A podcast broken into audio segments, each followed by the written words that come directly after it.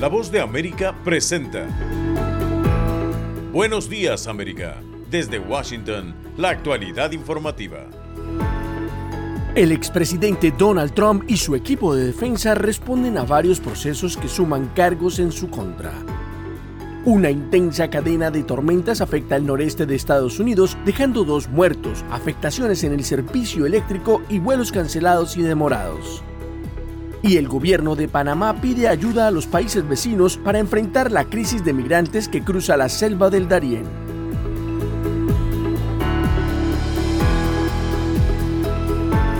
Hoy es martes 8 de agosto de 2023. Soy Héctor Contreras y junto a Judith Martín les damos la más cordial bienvenida. Aquí comienza nuestra emisión de Buenos Días América.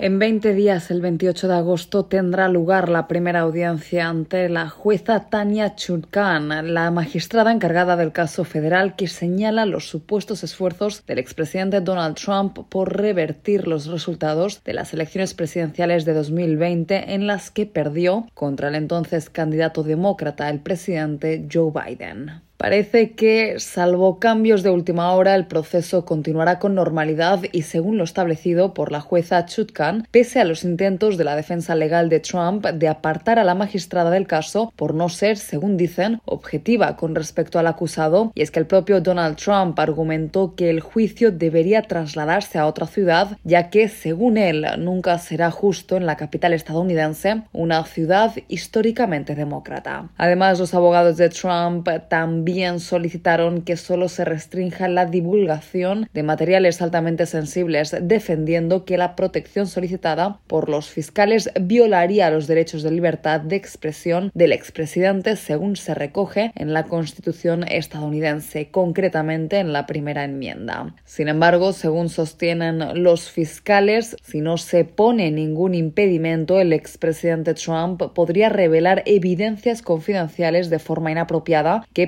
perjudicarían el proceso judicial. Una petición que formularon al señalar que las declaraciones públicas de Trump podrían también generar un efecto amedrantador perjudicial sobre los testigos o afectar negativamente a la administración imparcial de justicia en este caso. Ante esta situación y siguiendo las indicaciones de la jueza Chutkan, la acusación y la defensa se reunirán hoy para acordar dos posibles fechas antes del viernes para establecer una audiencia destinada a abordar este asunto concreto. Por otro lado, esta oleada de acusaciones podría no acabar aquí y es que se espera una cuarta acusación a fines de este mes en el estado de Georgia, donde un fiscal local ha estado investigando al expresidente y a sus aliados por supuestamente entrometerse en las elecciones en el estado.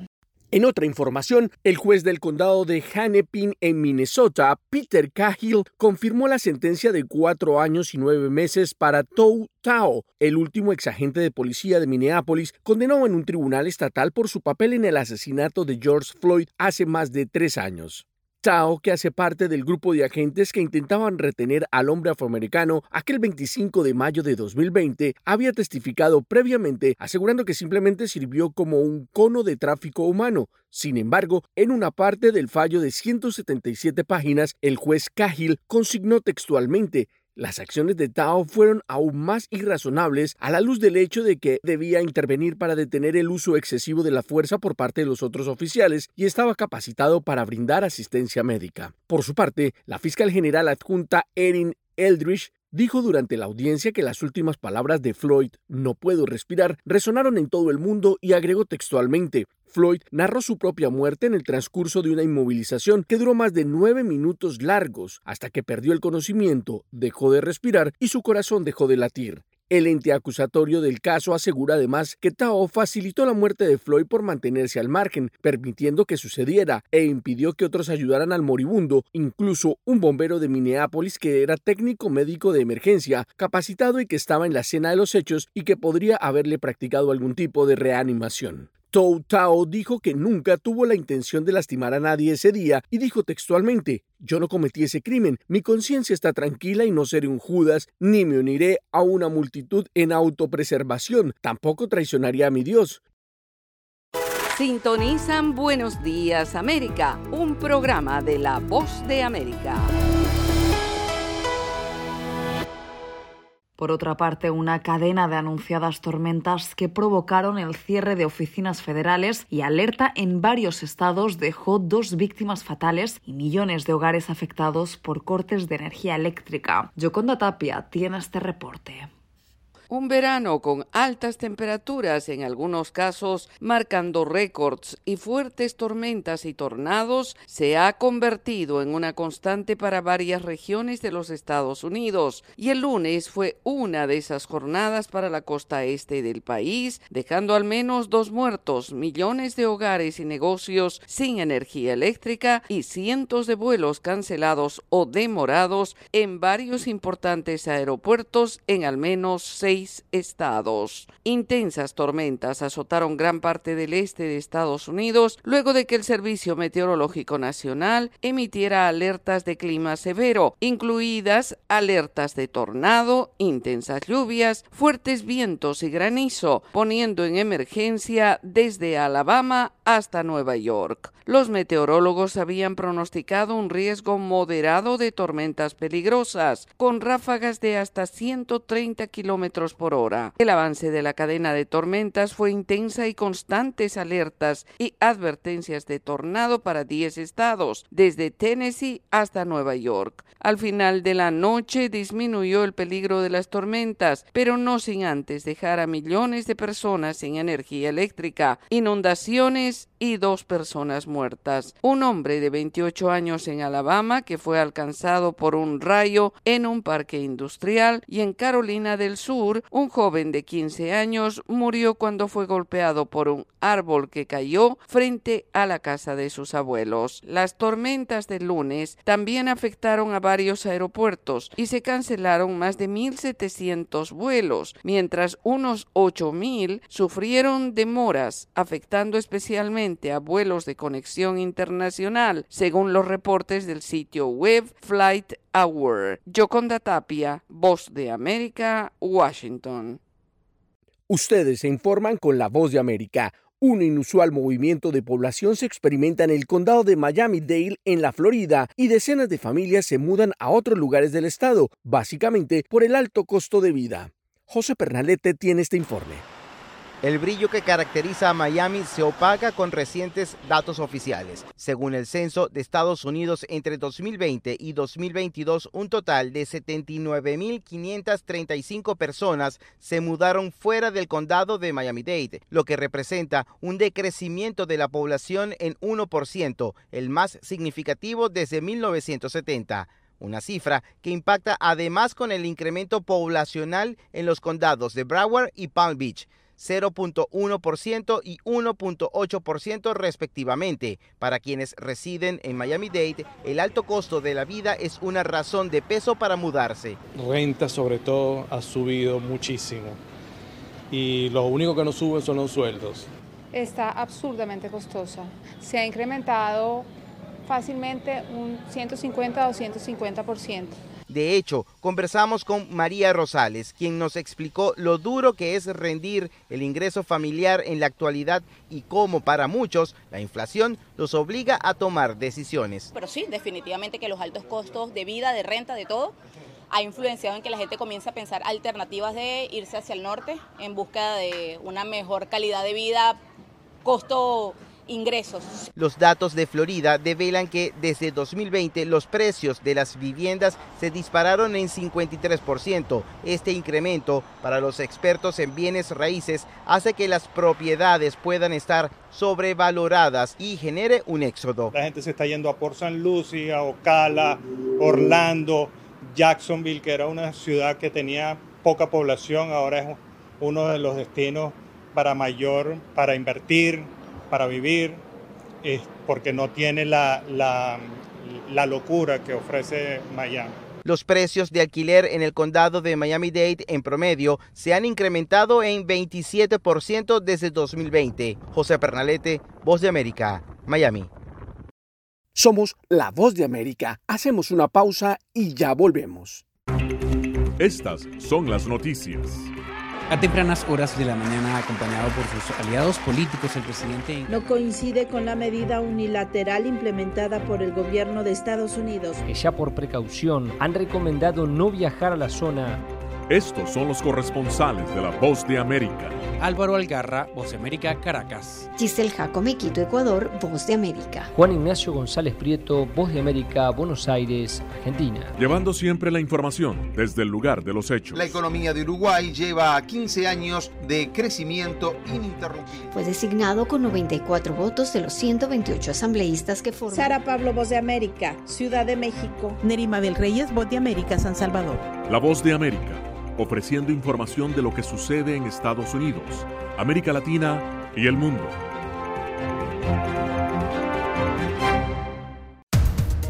Los acontecimientos de Estados Unidos, América Latina y el mundo en 30 minutos. Con corresponsales en varios puntos del país. El Mundo al Día se emite desde nuestros estudios en Washington a través de nuestras afiliadas en la región latinoamericana con la información balanceada de lo que sucede en Estados Unidos y el mundo. ¿Qué tal amigos? Les saluda Henry Llanos para invitarlos a escuchar Deportivo Internacional. De lunes a viernes, el resultado y las noticias de los eventos deportivos internacionales en un solo lugar Deportivo Internacional, una producción de La Voz de América.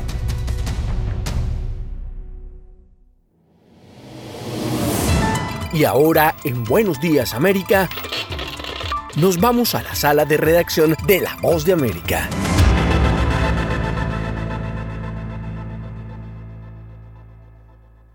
Están escuchando Buenos Días América, un programa de La Voz de América. Autoridades panameñas advirtieron sobre una crisis migratoria sin precedentes en la selva del Darién y solicitaron apoyo a los países vecinos y organizaciones internacionales. Esta es una actualización de nuestra sala de redacción. Pese a que la crisis migratoria que se vive en la frontera natural entre Colombia y Panamá conocida como la selva del Darién, ha estado en la agenda de los países involucrados en la migración irregular. El número de inmigrantes que se atreve a cruzar por la selva continúa en aumento y a la fecha 260 mil personas han realizado la peligrosa travesía, sobrepasando la cifra registrada durante todo el año pasado. En un desencuentro diplomático entre las dos naciones que comparten la frontera natural, las autoridades migratorias de Panamá señalaron a Colombia de no estar haciendo lo suficiente para disminuir el tránsito de inmigrantes Samira Gozaine, directora del Servicio Nacional de Migración de Panamá, reiteró las peticiones de ayuda internacional, ya que según dijo textualmente, países como Estados Unidos también le están dejando el problema a la región. Creo que nos estamos sintiendo un poco solos desde el punto de vista de migración, porque la ayuda que nosotros pedimos no es la que recibimos. O sea, estamos recibiendo ayuda, no te digo que no, pero no es la que hemos pedido, no es la que necesitamos. La directora de Migración no solo fue enfática en las dificultades que está teniendo el gobierno de su país para enfrentar la crisis migratoria, sino que también puntualizó que desde Costa Rica las presiones están aumentando. Sentimos que no están entendiendo la gravedad de la crisis para un país pequeño como Panamá. Nos mandaron un aviso que los empresarios de ese lado van a hacer una huelga. Más información no tenemos, solo se nos ha notificado eso, que quieren cerrar la Interamericana. En un comunicado de prensa, las autoridades autoridades panameñas aclararon que su país no genera la migración irregular y que la situación ha empeorado pese a las negociaciones con Colombia. Sala de redacción, Voz de América. Somos la Voz de América. Hacemos una pausa y ya volvemos. La Voz de América te invita a ser parte de nuestra familia a través de las redes sociales. Encuentra en tu muro las últimas noticias de tu país en su conexión con Estados Unidos, la región y el mundo. Historias que empoderan las voces latinoamericanas de política, economía, salud, actualidad, balanceadas y precisas. Únete a un equipo de origen hispanoamericano que trabaja para conectarte con los tuyos. Síguenos en Facebook y conviértete en protagonista de una historia que tú mismo ayudarás a construir. Somos la voz de América y las noticias continúan. La oposición venezolana resalta la importancia de un programa mínimo de gobierno que establece los principios comunes de los candidatos a la primaria presidencial. Carolina Alcalde tiene los detalles.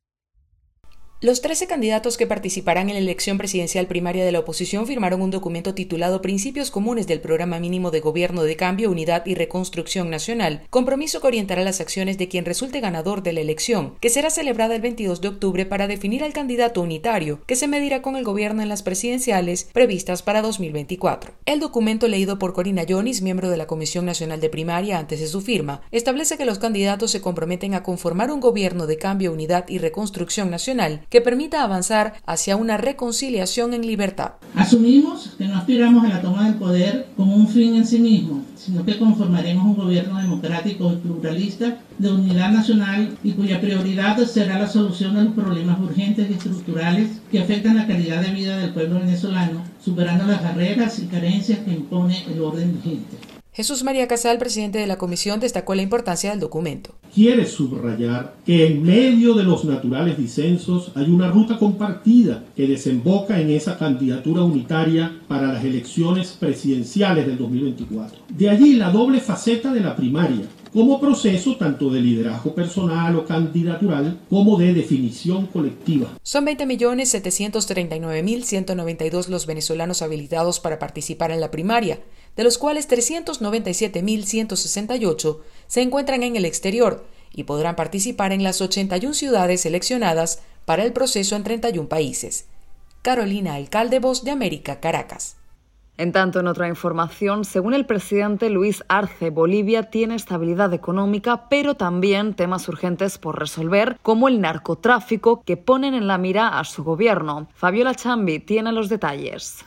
Durante el mensaje por los 198 años de independencia de Bolivia, el presidente Luis Arce dijo que su gobierno enfrenta tres grandes flagelos, la corrupción, el narcotráfico y la crisis del sistema judicial, pero dejó claro que estas problemáticas datan de hace muchos años. El diputado de la opositora Comunidad Ciudadana Alejandro Reyes criticó que el mandatario no se refiera a los hechos recientes que han puesto en la mira a su gestión y tampoco plantee soluciones para el país. Habla del pasado, pero en lo inmediato, en lo que recién está pasando prácticamente parece no conocer. Entonces tenemos ahí dos teorías, o no le avisan y no se entera, o simplemente vive del pasado. También generó muchas reacciones el dato de 494 millones de dólares en envío de remesas al país, destacado por el presidente Arce como récord histórico y un logro de su gestión. Sin embargo, el economista y exdirector del Banco Central de Bolivia, José Gabriel Espinosa, en conversación con La Voz de América, aseguró que si bien hay varios aspectos que considerar cuando se habla de remesas, la declaración del presidente Arce es un intento para minimizar un cambio en la perspectiva de las familias bolivianas. Gran parte de estas remesas no tienen que ver con que el país ofrezca seguridad para los recursos, sino que más bien tienen que ver con tratar de compensar el consumo, el ahorro o las necesidades básicas de las familias que aún se quedan en el país. Como ya es costumbre en sus intervenciones, el presidente Luis Arce puso énfasis en la baja inflación y la recuperación económica del país, y en esta ocasión además planteó su visión sobre lo que considera la segunda y definitiva independencia. Rumbo al Bicentenario de Bolivia en 2025, año en que también se desarrollarán las elecciones generales, la polarización política en el país es latente. Fabiola Chambi, Voz de América,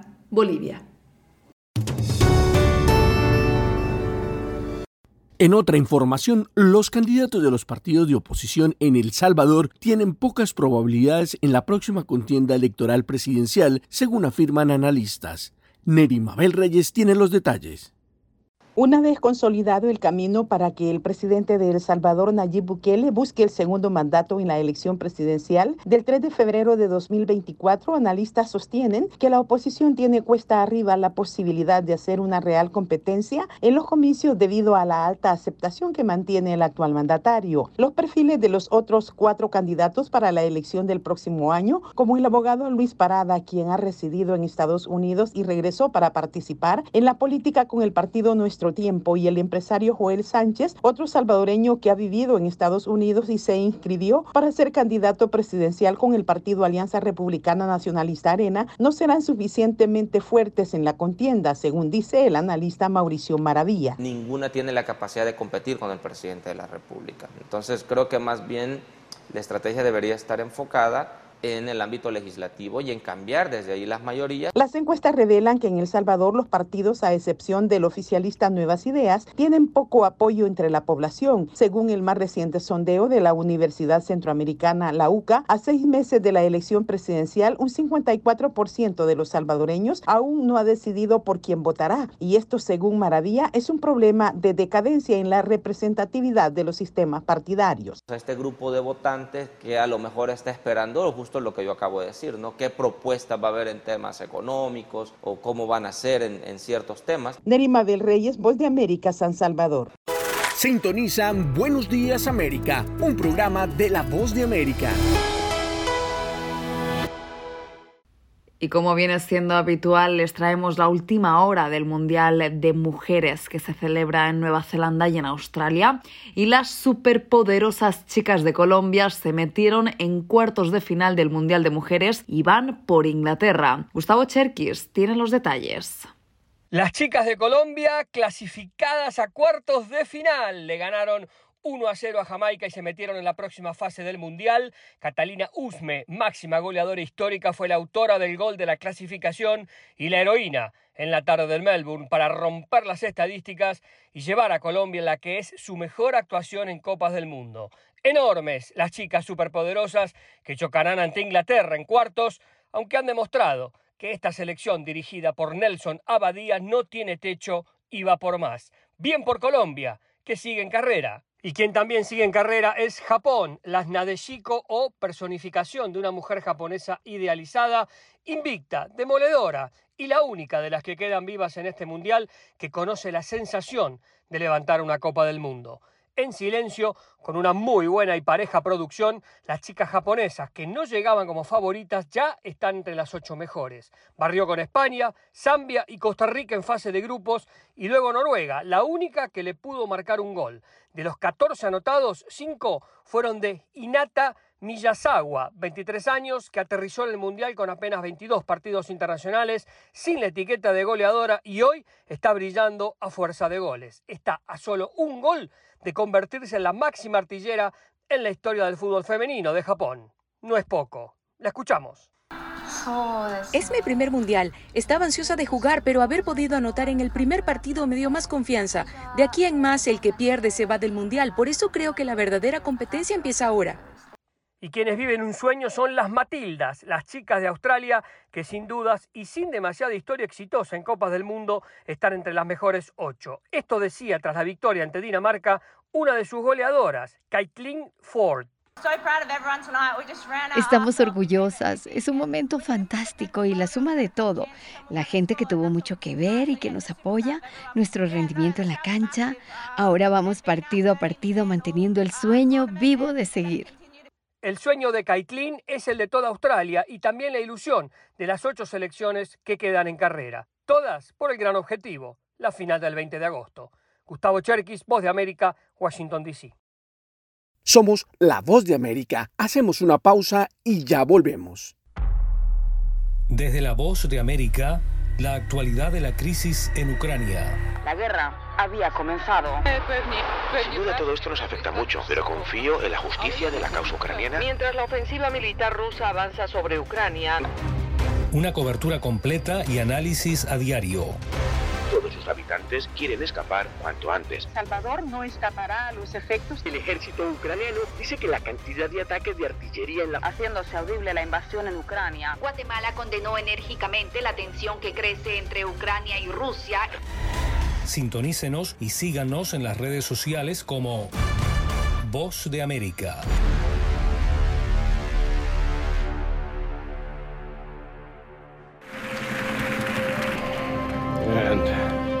Oscar goes to... Acompáñenos de lunes a viernes con las noticias del mundo del entretenimiento. Lo mejor del cine. So, Skrulls are the bad guys. Los estrenos de Hollywood. I've never seen anything like this. Who am I? She's the last of her kind. So I'm 300 years old. The leader you are. You have the most advanced weapon ever. Lo mejor en música. Las noticias del espectáculo. Lady Gaga declaró al diario The New York Times que El actor Alex Bowen dijo el miércoles que se inscribirá en un curso de lunes a viernes. El mundo del entretenimiento llega a ustedes desde los estudios de La Voz de América en Washington. Momento deportivo en La Voz de América. Les informa Henry Llanos. En el béisbol de grandes ligas, el eh, presidente Joe Biden recibió a los Astros de Houston. A los 73 años, Dusty Baker se convirtió en el manager más longevo en ganar la Serie Mundial cuando los Astros de Houston ganaron el título el eh, año pasado al superar a los Phillies de Filadelfia. El lunes, en una celebración para el equipo en la Casa Blanca, el presidente Joe Biden dijo sentirse identificado. La gente te descartó diciendo que tu mejor momento ya había pasado. Yo sé algo sobre eso. Bromeo Biden, quien en 2020 se convirtió en el presidente electo de mayor edad a los 77 años. Biden ahora de 80 aspira a la reelección en 2024. Baker ha estado vinculado al béisbol desde décadas, ganó una serie mundial como jugador con los Dodgers de Los Ángeles y había dirigido en el Clásico de Otoño en dos ocasiones previas como uno de los entrenadores. Y la decisión de Tim Aldenson de iniciar una pelea ante el dominicano José Ramírez le costó más que un dolor en el mentón. El campo corto de Chicago recibió una suspensión de seis juegos, mientras que Ramírez de Cleveland purgará una de tres juegos debido a la prolongada reyertra entre los Medias Blancas y los Guardianes la noche del sábado. Las grandes ligas anunciaron las sanciones a Anderson y Ramírez, así como otras suspensiones y multas por una de las peores trifulcas vistas en un terreno de béisbol en años recientes. Anderson y el dominicano Ramírez también recibieron multas cuyos montos no fueron divulgados. Ambos peloteros apelaron. Además, el lanzador de los Medias Blancas y el novato de los Guardianes tendrán que pagar multas económicas. Henry Llanos, Voz de América, Washington.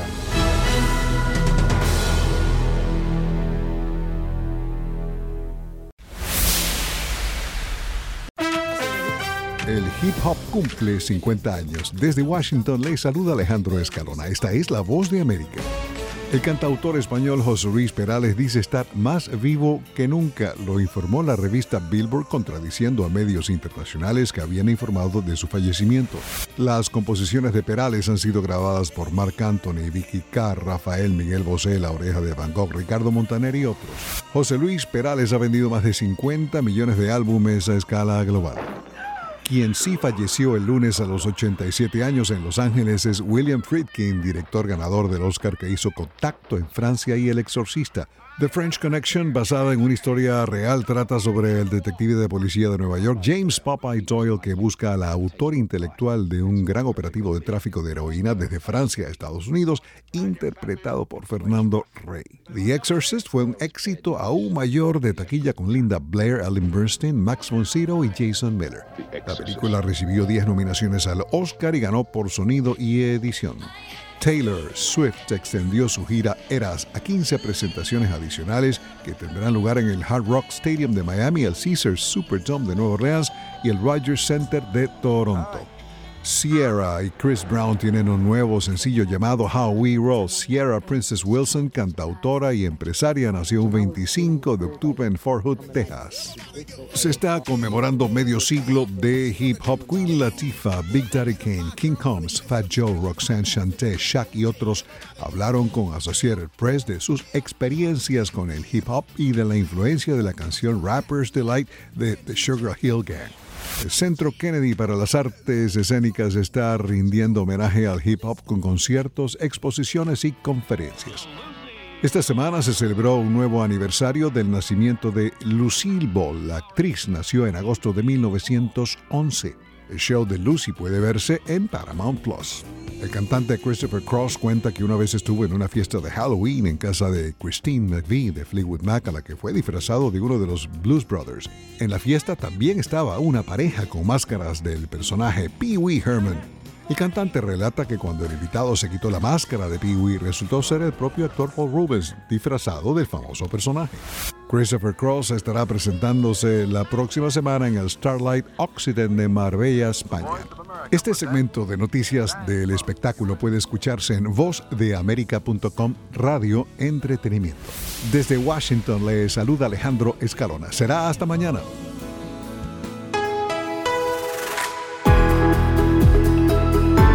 Y hasta aquí, buenos días América, pero las noticias siguen. Soy Héctor Contreras. Soy Judith Martín y les agradezco su sintonía y los invitamos a que nos visiten en todas nuestras plataformas sociales de La Voz de América y en nuestra página web vozdeamerica.com.